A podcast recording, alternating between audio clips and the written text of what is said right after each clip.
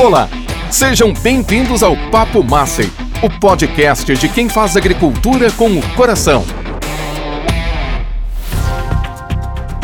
Papo Massa está no ar e hoje com um tema especial. Diante um ano tão atípico e uma retrospectiva tão intensa como foi 2020, podemos destacar o sucesso e a presença das mulheres em diversos setores do agronegócio. É sobre essa valorização do público feminino no setor agrícola que vamos conversar com a influenciadora, produtora rural, jornalista, agrocoach e fundadora da Rede Uma, Adriana Steinmetz-Nelly. Vem com a gente!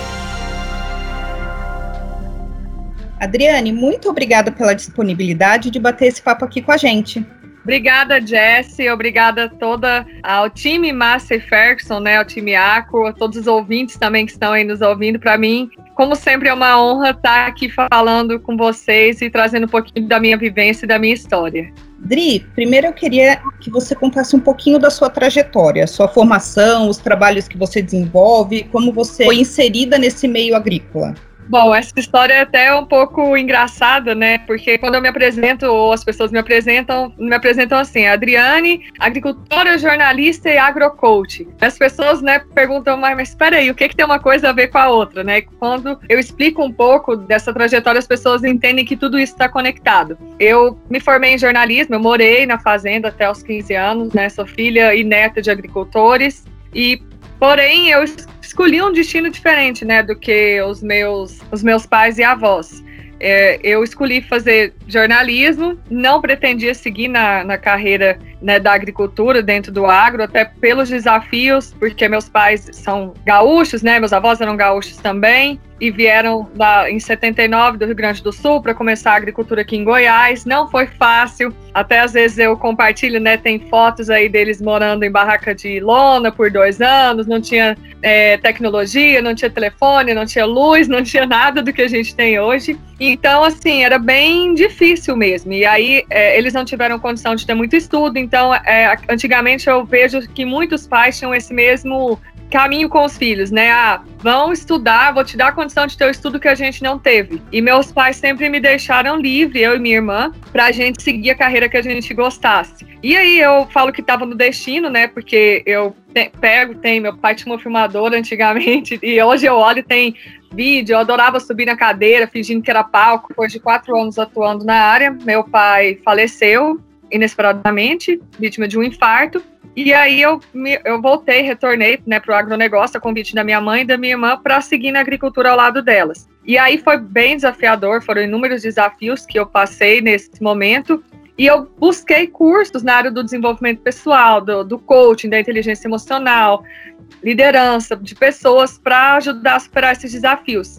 E aí eu sempre conto que assim, eu tive muita transformação, me ajudou muito e eu decidi compartilhar isso com outras pessoas. E aí foi onde eu uni né, as minhas três paixões, que é o agronegócio, a comunicação e o desenvolvimento pessoal, né, o coaching. Então, foi nesse sentido que aconteceu essa minha trajetória, né, como formando em jornalismo, voltando para a agricultura e hoje conciliando, né, essas atividades com o desenvolvimento pessoal voltado para o agronegócio. Entendi. E quais os desafios que você enfrentou, então, com essa questão da sucessão familiar e também como gestora de negócios? O que eu vejo de principal desafio foi porque foi uma sucessão para a qual eu não fui preparada.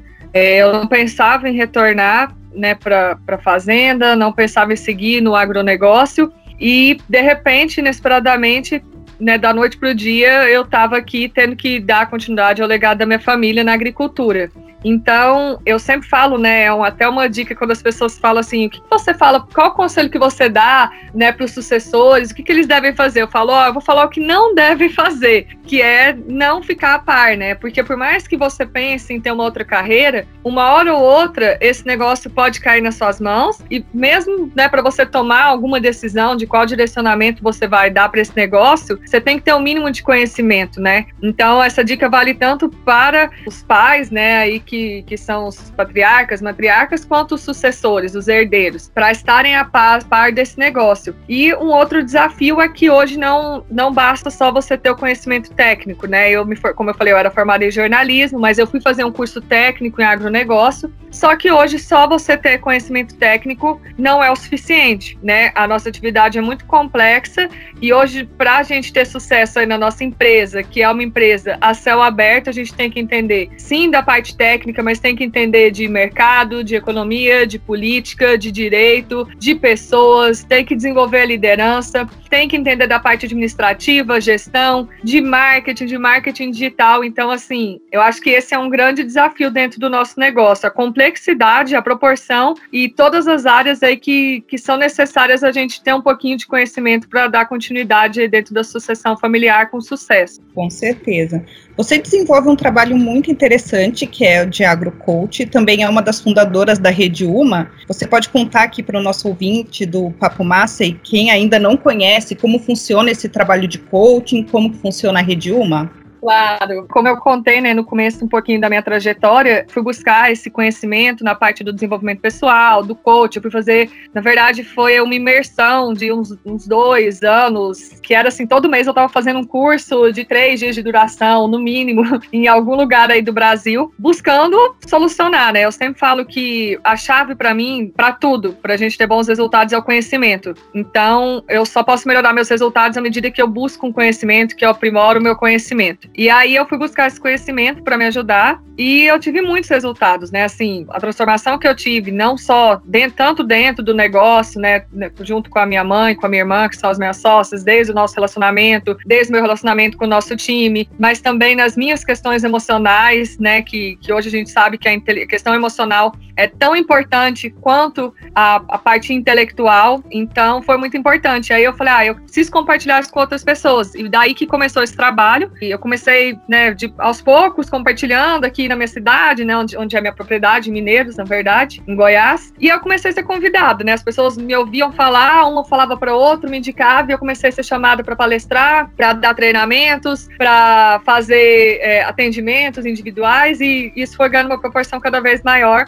pelo, pelo resultado que esse trabalho trazia. E aí, mais ou menos simultâneo a isso, nós criamos, né, eu e minha irmã, um grupo de mulheres do agro, né, que depois, a partir dele é que veio a ideia da Rede Uma, mas inicialmente foi Mulheres do Agro Mineiros, exatamente por, porque a gente não tinha com quem compartilhar essa experiência, os desafios que a gente passou. E aí depois, né, como a gente começou a, a viajar pelo Brasil, pelos eventos, a ouvir as mulheres do agro e ver a proporção, né, que, que, que, existia né, no Brasil aí afora e até fora do Brasil, porque hoje nós já temos integrantes aí de outros seis países, é que a gente decidiu então né, criar a rede Uma que foi lançada, agora a gente vai fazer em abril, um ano já de Rede Uma, foi lançada no ano passado, que tem aí como pilares né, a união e levar a capacitação, o empreendedorismo, é um trabalho social para as mulheres do agro, né? Fazer a conexão, ser aí uma rede mesmo que conecta as mulheres do agro que estão espalhadas aí pelo Brasil e, como eu falei, em outras partes do Brasil, levando esse conhecimento, levando essa união, desenvolvendo esse empreendedorismo, capacitando.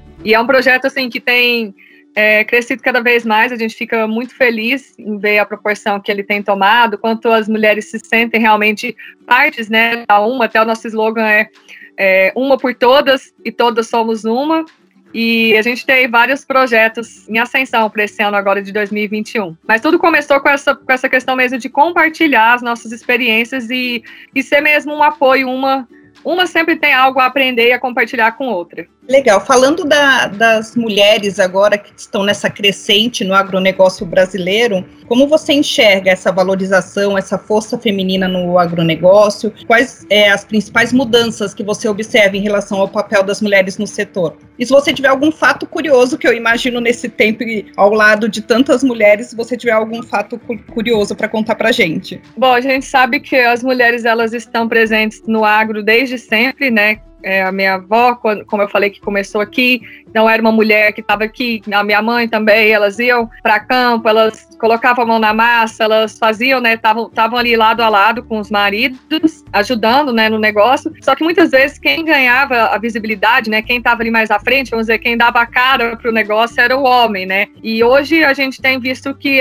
isso tem se invertido, né? As mulheres elas têm ganhado essa visibilidade, esse protagonismo cada vez mais. E eu acho que é um caminho sem volta. Até quando a gente deu, quando nós demos início ao, ao Mulheres do Agro Mineiros, as pessoas falavam muito assim: ah, eu acho que isso é moda, isso vai passar, esse negócio de Mulheres do Agro não vai muito longe, não. E é pelo contrário, né? Tanto que os números hoje já mostram que o número de mulheres à frente da gestão, né, dos agronegócios, já quase próximo a 50%. Eu espero que em breve a gente chegue aí a 50%. Na verdade, o censo de 2017 traz que é, à frente da gestão são 20% e na gestão compartilhada chega a quase 40%, né? Mas quando a gente olha para o mundo todo, uh, esse número é maior ainda. Então, eu acredito que é um caminho sem volta, até porque a mulher, ela, ela tem uma sensibilidade, uma uma questão voltada para o humano, para as pessoas, um olhar diferenciado, né? E eu acho que, na verdade, não é nem a, a separação. Eu acho que o resultado perfeito é quando a gente consegue conciliar esses dois perfis, né? Esses dois trabalhos do homem e da mulher. Algum fato, assim, inusitado, assim, é, é, o que eu falo que a gente nunca, graças a Deus, a gente nunca sofreu nenhum episódio, assim, muito escancarado, né? Vamos falar assim, por ser mulher. Eu acho que, na verdade, a gente, nós fomos sim muito testadas, mas pela situação, né? Eu acho que qualquer, qualquer sucessor na nossa situação é testado acredito que talvez sim, um pouco mais por sermos mulheres, porque não está, eu não estava tão aqui, né, dentro do negócio, minha irmã estava, mas eu não estava, então a gente era testada sim, mas existe, assim, às vezes ainda acontece alguns episódios, recentemente no meu Instagram, eu recebi uma mensagem de um, de um vendedor de uma empresa que queria, né, provavelmente oferecer seus produtos, só que ele, né, eu acho que ele não se atentou que quem era agricultor era eu, então ele mandou mensagem para mim, ele se deu o trabalho de mandar um direct para mim, perguntando sobre o meu marido, que deveria ser o agricultor, porque eu acredito que na cabeça dele deve ter pensado, não, isso aí deve ser só a esposa que tá só tirando foto, e eu fiquei meio revoltada. E outros episódios, às vezes já tem pessoas que chegam às vezes aqui na propriedade, quando nós não, não estamos, e perguntam pelo, pelo homem, né, da propriedade, e aí quando falou, não, aqui não tem, né? Assim, é uma mulher que é a gestora. Não, mas eu quero falar com homem. Não, então você não vai falar, porque aqui são só mulheres, são três mulheres. Então sempre tem alguns episódios assim, algumas é, amigas contam, algumas situações, mas eu falo que tudo vai do, do nosso posicionamento, né? Eu falo que respeito e credibilidade são consequência dos nossos resultados. Então eu sempre levo para esse lado, né? De que os meus resultados falam por mim e trazem esse respeito e essa credibilidade como consequência. Outra frase que eu gosto muito também que é do Paulo Vieira que ele fala assim: não importa, você não é o que diz que é, nem o que gostaria de ser, e muito menos o que os outros dizem que o que você é. Você é os seus resultados. Então, sempre quando algumas mulheres me perguntam, ah, como você lida com essa questão, né, que às vezes ainda existe o preconceito, o machismo, eu sempre falo isso, falo, olha, é, não determine que o rótulo que os outros coloquem sobre você determinem, né, quem você é ou os resultados que você vai ter, né? Você sabendo quem você é, fazendo o seu trabalho bem feito, é, e se posicionando, né, bem, esse respeito, essa credibilidade, eles vão vir como consequência. Dri, gostaria que você deixasse uma mensagem para as mulheres do agro espalhadas aqui pelo Brasil. Bom, é, tem uma frase minha que eu gosto muito e que representa tudo isso que eu falei, tudo que eu vivi, tudo que eu levo para as pessoas, que é não duvide do seu destino e nem tenha medo dele. Então eu falo que hoje o maior fator limitante das pessoas alcançarem aquilo que elas desejam, aquilo para o qual elas foram criadas, não são aqueles, aqueles empecilhos que estão no exterior, mas é aquele que está dentro da nossa mente. Às vezes é a falta de nós mesmos acreditarmos no nosso potencial, no quanto nós somos capazes, no nosso valor, né? E a mulher, quando ela consegue olhar com esse olhar de amor, de carinho para dentro dela, ver o quanto ela é valorosa, o quanto ela tem importância, o quanto o trabalho dela é relevante, né, dentro daquilo que ela faz, e que ela não tem medo, né? Não duvida do destino dela e não tem medo, ela consegue alcançar aquilo que ela quiser. Então, essa, essa é a minha mensagem para você, mulher do agronegócio que está me ouvindo. Não duvide do seu destino e nem tenha medo dele. Ai, perfeito. Eu queria que você contasse um pouquinho pra gente da sua relação com a Massey Ferguson. É, eu sei que você tem uma história bem interessante com a sua família e queria que você compartilhasse aqui com os nossos ouvintes. Bom, a Massey faz parte da história da nossa família família, do nosso legado na agricultura. Até todo evento, toda palestra que eu vou fazer, eu sempre começo com uma foto, que é uma foto do do meu pai, né, no trator Massey Ferguson, eu pequenininha do lado, que representa na verdade, né, a, a conexão, a ligação de amor que eu tenho com a agricultura, com o agronegócio, que vem de criança, né. Eu sempre falo que eu acho que eu só topei voltar para aceitar esse desafio e conseguir superar, tive força para superar esses desafios pelo amor envolvido, né? E esse amor, a gente percebe essa foto, ela representa para mim exatamente isso, né? Esse amor que foi colocado, né, no, no nosso, tanto na minha vida quanto da minha irmã também, desde a infância. E desde então, né, a Márcia sempre fez parte, até hoje ainda faz parte da, da nossa, do nosso trabalho na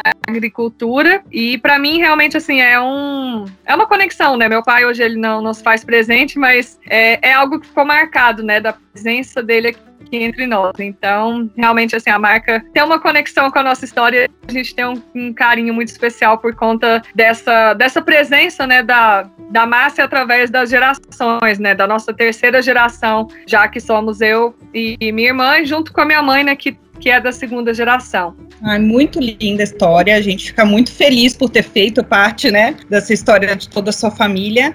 Quero agradecer que você ter aceitado o nosso convite. Espero que você tenha gostado. Eu que agradeço a oportunidade de contar um pouquinho, né? Quero agradecer a você, Jess, mais uma vez, a toda a equipe da, da Massa, do Grupo ACO, a todos os ouvintes que estão aí nos ouvindo, pela oportunidade de compartilhar um pouquinho dessa minha história mais uma vez com vocês.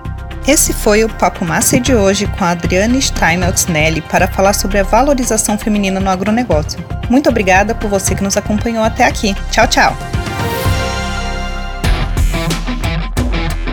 Esse foi o Papo Massa, o podcast de quem faz agricultura com o coração.